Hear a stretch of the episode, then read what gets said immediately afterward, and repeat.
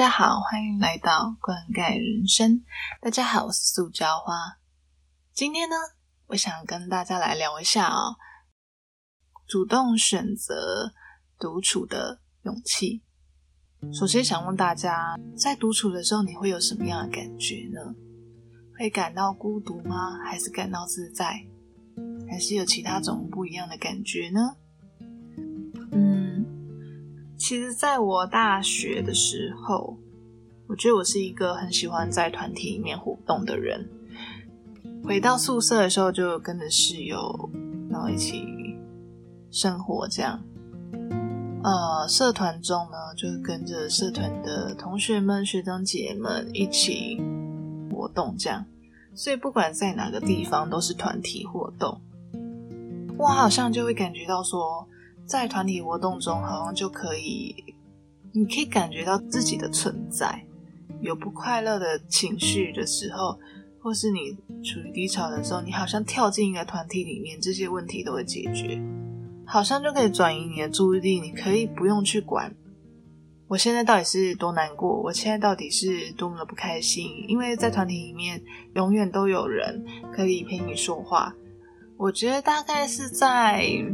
前三年吧，大概二零一八到二零二零，在这三年间，就有种觉得大家开始会走自己要走的路，因为每个人的目标是不一样。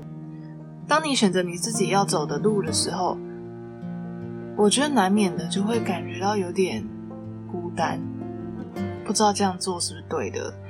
当然，你想要在跳进团体里面的时候，你可能会发现，哎。原本那个团体可能大家也都是各自走各自的，那还是你要跳进一个新的团体呢？有点像是我要依赖在一个团体身上，我把我的情绪啊，或是把我的一些想法压在那个团体身上。所以如果那个团体消失了，我是不是就没有我自己了？嗯，这三年来我到底是怎么样一个心境转换？我觉得我现在开始渐渐学习，呃，主动选择独处。那毕业之后呢？我觉得我当时有点像是依赖在当时的伴侣身上，所以呃，当这个伴侣离开之后，我就发现我自己好像又找不到我自己了，因为我习惯做这件事，习惯把情绪放在别人身上。把情绪主控权交给别人了之后，我今天的，可能又把我的情绪跟我的一些想法再放到我的工作上，但因为这个工作呢，我自己我也觉得不是很适合我，所以我在离开这个工作之后，我好像就觉得，哎，我的情绪跟想法好像又少了一个可以依赖的方向跟对象。天哪，我我到底以前都在干嘛？就是 我曾经有想过说，哎。为什么我一直要把我的情绪跟我的想法，为什么要放在某个物品或放在某个对象上？为什么不是我自己啊？怀疑完之后呢，我就会开始有点焦虑，因为我不知道我是不是还要再还要再像以前一样，我再去抓住一个新的浮木，还是我要到赶快去结交新的朋友吗？还是赶快跳入一个新的团体、新的职业这样子？那在这样的焦虑完之后呢，我后来就选择做 podcast 嘛，也就是现在这个节目。在做这个 podcast 之后，我尝试的方法在前几集也提过，就是社群阶段，阶段的两个月这样，然后开始有意识的去减少我的社交活动。我想要专注在我的 podcast 身上之后，对于专注这个能量是有提高的。不太会在乎别人说什么，因为我也看不到。其实我要很老实说，我觉得我我大概前几个礼拜，我突然觉得有种平静的感觉。突然回头过来，我突然在想，哎，觉得我开始减少社交活动，我开始有点担心，说我是不是一个很奇怪的人，或者是会不会跟世界上大部分人都不太一样？我这样做真的是对的吗？然后有的时候也会觉得好像有点孤单呢，就是。我我其实反复思考了很久，然后又觉得，虽然说我偶尔也会很怀念、很怀念以前待在团体里面的那个时光，但是其实我现在一直在走向的这个方向，不就是想要自己一个人处的自在吗？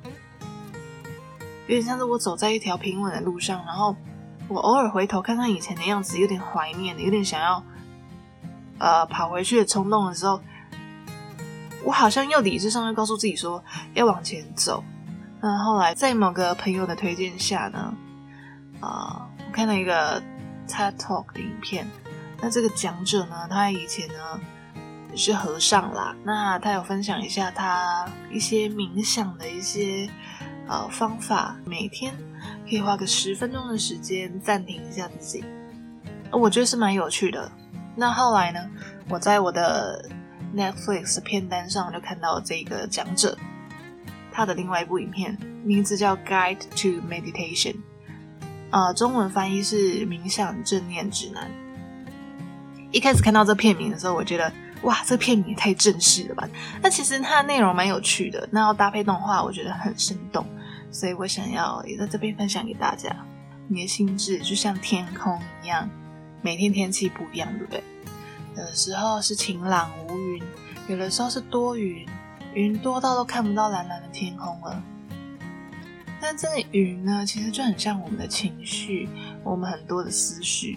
有的时候你的脑袋清晰、晴朗无云，但有的时候你的脑袋又是满满的想法，就觉得哇，脑袋好混乱哦。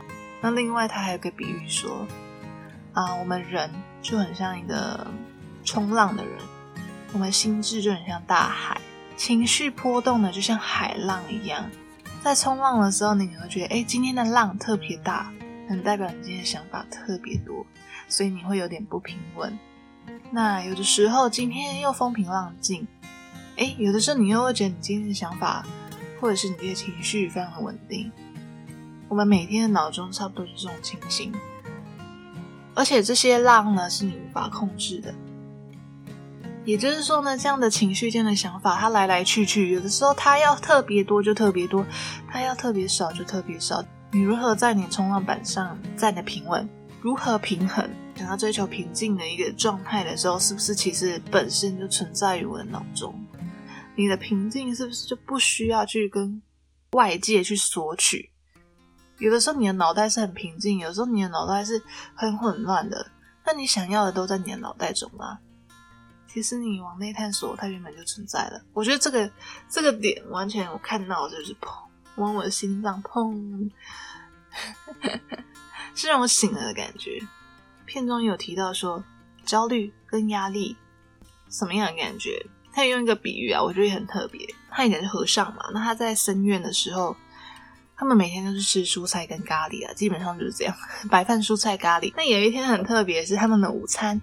多了一道菜叫冰淇淋，那时候是很热的时候，他就哇好开心哦，看着那冰淇淋，那太开心了。因为每天吃的都差不多，突然有一个特别东西的时候，就特别心动。但是他们有一个规矩，吃饭呢至少要吃个一个小时，他希望你可以慢慢的吃，慢慢品尝，吃一个小时之后才能吃冰淇淋。所以他一边吃的状态中，一边看着冰淇淋融化，然后他就非常的焦虑，非常的。哇，怎么办？冰淇淋要融化了，可是我这顿饭我要吃个一个小时，所以我等于是边看那冰淇淋融化，然后边吃我的饭，然后我的整个专注力都在于那个冰淇淋在融化中，很讨厌的感觉。片中提到说，如果你把这个冰淇淋把它替换成你人生中你最想要又得不到东西，是不是也是一样的心境？比如说把冰淇淋呃替换成你。你特别想要达到的成就，好了，你暗恋的人，或者是你想要达到的平和、和谐的关系。当你有一个特别想要的东西的时候，你就会忘记当下，你会专注在那个你想要得到却又很难得到的东西，你怕它流走，于是呢，你就一边看着那个东西慢慢流走，然后一边也忘记自己当。当下正在做什么？我觉得这比喻很有趣啊！我觉得人生中很多时候都是这样啊。这个比喻在我看到的时候，我也是哇，一点通的感觉。那呃，片最后他都会教我们一个冥想的小技巧嘛。那我这边想要分享一个小技巧，是我印象很深刻的，而且这些小技巧我觉得也可以运用在日常生活中。其实冥想的话，不一定说你一定要嗯坐在一个垫子上正襟危坐的感觉。其实，在很多的日常生活中都可以有实施冥想这件事情。像是洗澡的时候，洗澡的时候就是你放空的时候嘛，就是睡前的时候，还有就是看书的时候也可以试试看。一开始的时候，你可以专注在一个点上，一个小圆圈上。那如果你是日常生活中的话，你可以专注在你原本要做的事情上。接下来呢，我们就想办法让自己脑袋放空。所以你现在想象你脑袋中是一片很蓝很蓝的天空，完全没有任何云朵，很清晰。突然，如果这时候有一个思绪跑进来，或是什么想法跑进来，比如说突然想说：“哎，我等下吃什么？” 哎，我今天工作要做什么？如果今天有突然这样的思绪跑进来，你没有关系，只要承认自己分心了就好。因为分心也是冥想中的一部分，也是你日常生活中的一部分啊，所以不用太苛责自己，不用说对不起。然后呢，这时候有一个很重要技巧，就是标记。你把这个思绪呢标记起来，然后有点干扰到我，事后啦。我自己有点去归类一下，说，哎，这些标记起来的东西到底是都是什么样的、什么样的想法？我发现大部分都是我控制不了的思想，所以我会去想它。那那你刚才举例的这些东西都是小事情，对于我来说，我常常会想的是，我可能对未来的担忧，对于过去的一些回忆，不管对于过去还是对于未来，这些东西好像都是我控制不了的，我会想办法把它。丢回去，或把它归还回去，因为它不属于我当下。这方法帮助我，就是可以把脑中的思绪抛开来，然后呢，让它 let it go 之后，再回到我原本要专注的事情上。所以我觉得这个方法对我来说很有帮助，因为其实过去几个礼拜，我脑中就有一种觉得我脑袋思绪很杂乱，但是却一个哦，就是很像那个。天空完全整个都是云朵，看不到蓝蓝的天空。想办法把云朵消除之后，我觉得还蛮有趣的。然后脑袋也真的是也比较清晰了一些。提供给大家这个方法，我觉得冥想很有趣的一点是，嗯，我觉得它不止就是在一个状态下有用，我觉得它在日常生活中的每个状态都可以使用，可以稍微放松的时刻，像是有些人可能习习惯早餐的时候。喝一杯咖啡，享受这个没有人打扰的时光。这时光也很适合来做这个练习。冥想最重要的是，我觉得要把它应用在你每一个日常生活中。脑袋保持清晰的时候，似乎是真的比较有助于思考，身体不会那么沉重了，脑袋不会那么重的感觉。最后，其实我想要分享一下最近看到一句话：呃，独处呢，不一定。一定是孤独的感觉，更多的时候，独处可以帮助你得到更深层的放松。这句话一，我现在也还在反复咀嚼中，慢慢的、慢慢找到方法去让自己的脑袋是呈现一个清晰、平静的状态，维持平衡。那么今天就到这里喽，呃，希望今天的分享带给大家不同的启发，也欢迎大家。啊，如果你有任何想法，欢迎写信给我，或是在 Apple Podcast 底下留言给我。